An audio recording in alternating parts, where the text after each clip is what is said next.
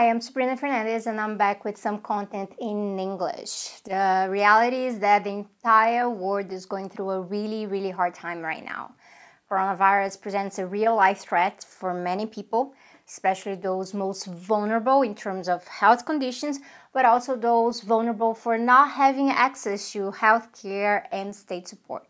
At this point, we're talking about lockdown everywhere, but how can the homeless go lockdown? How can refugees report contagion and seek proper health care if by doing this they risk being sent to their countries of origin? And how can we fight the pandemic if a country's president keeps calling this a little flu that shouldn't get in the way of the economy? Yeah, I'm here to talk about Bolsonaro again, but beware because he's not the only one pushing this kind of thinking right now.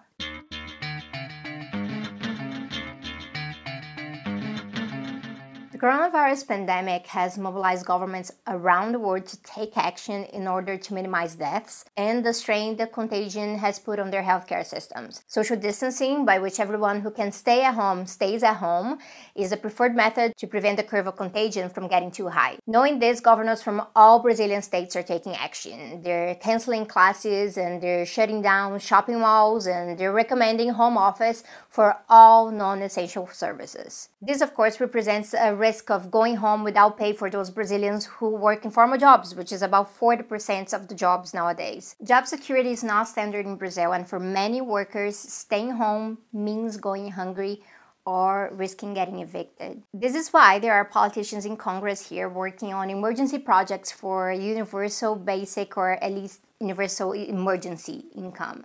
Uh, civil society is pressuring big companies to let their workers go home with pay. Economists, even liberal economists, are asking for immediate new credit for public health care system. Uh, such as the public health care system in Brazil, SUS. And each day it becomes more obvious that the government spending ceiling has to be removed. It's time to spend to save people from dying and from terrible financial stress. In many places around the globe, we are now discussing the end of the austerity paradigm. Because if a pandemic like this one shows us something in terms of how the economy works, is that you can talk the free market talk all you want, but society is made up of humans, and the smashing majority of us are not billionaires, and we need all the security and welfare we can get, especially when things get rough like this. But unlike many national leaders, left and right, who are making some kind of effort, Bolsonaro in Brazil is taking the opposite direction. Even Trump, who could be taking this a lot more seriously, really, a lot more seriously, at least he's doing something. Bolsonaro, on the other hand, is only inspired by the worst of Trump's actions.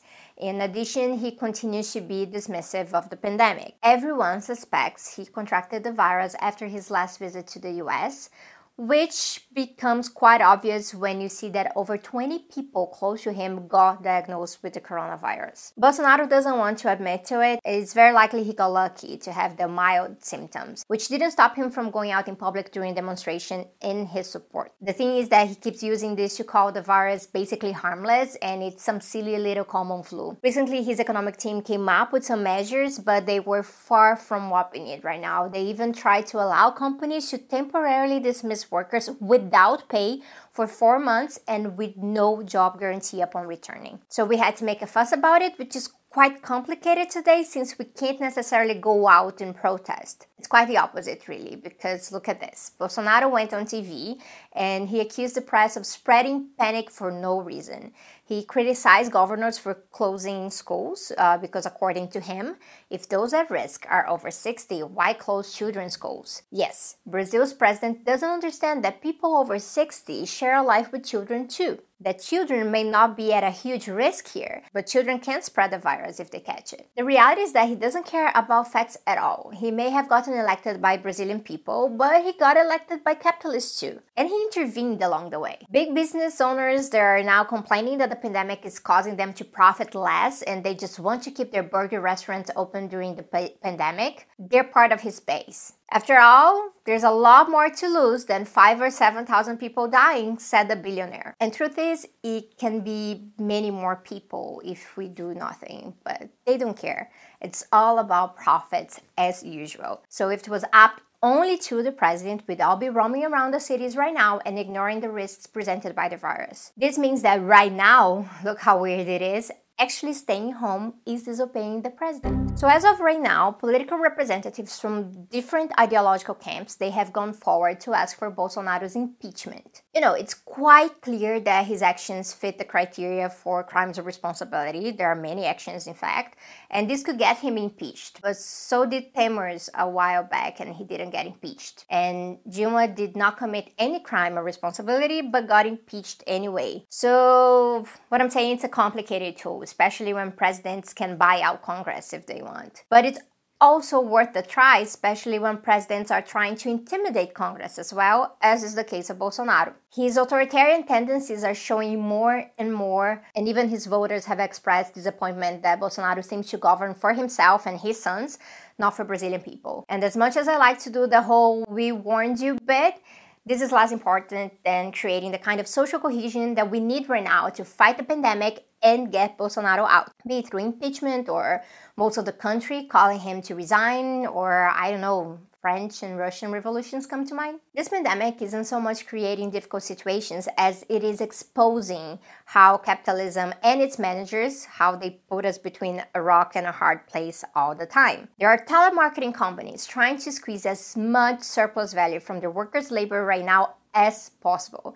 Um, they're having them make absolutely unnecessary outgoing calls at this moment putting them at so much risk that online accounts began gathering the cries for help to denounce what's going on. It's very clear that to most of the elites and the presidents that rule exclusively for those elites, there, a virus like this should not stop commodity circulation. It's always been about working till you die, right? And at the same time, the private healthcare industry continues to show its face as the greedy devils that they are.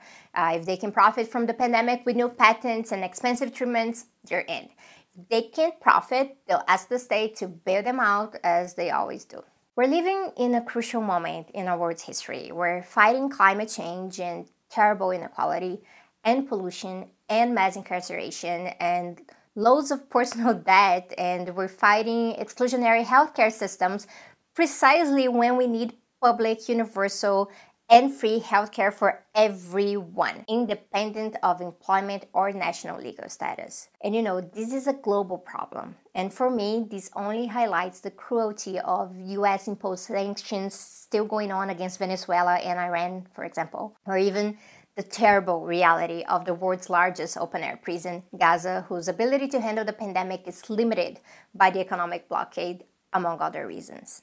If you're worried about the pandemic and if you're in a place where your political leadership cares, please join solidarity with those of us who live under very inadequate leadership, to say the least, and in fact, cruel and greedy leadership, to be quite honest. It's time to empower public healthcare once and for all. It's time to come to the aid of working people and small business owners, not the big corporations. These are the people who create value, who add to their communities, who make it all happen. It's time to establish that housing is a human right and no one should be evicted for lack of payment at a moment like this. It's time to secure water and sanitation services because how are people supposed to wash their hands when access to water is limited or non existent in many favelas? And it's also time to emphasize that no person is illegal and to give as much support as possible to refugees and the homeless who can't just make a choice as simple as to stay home, right? Which home?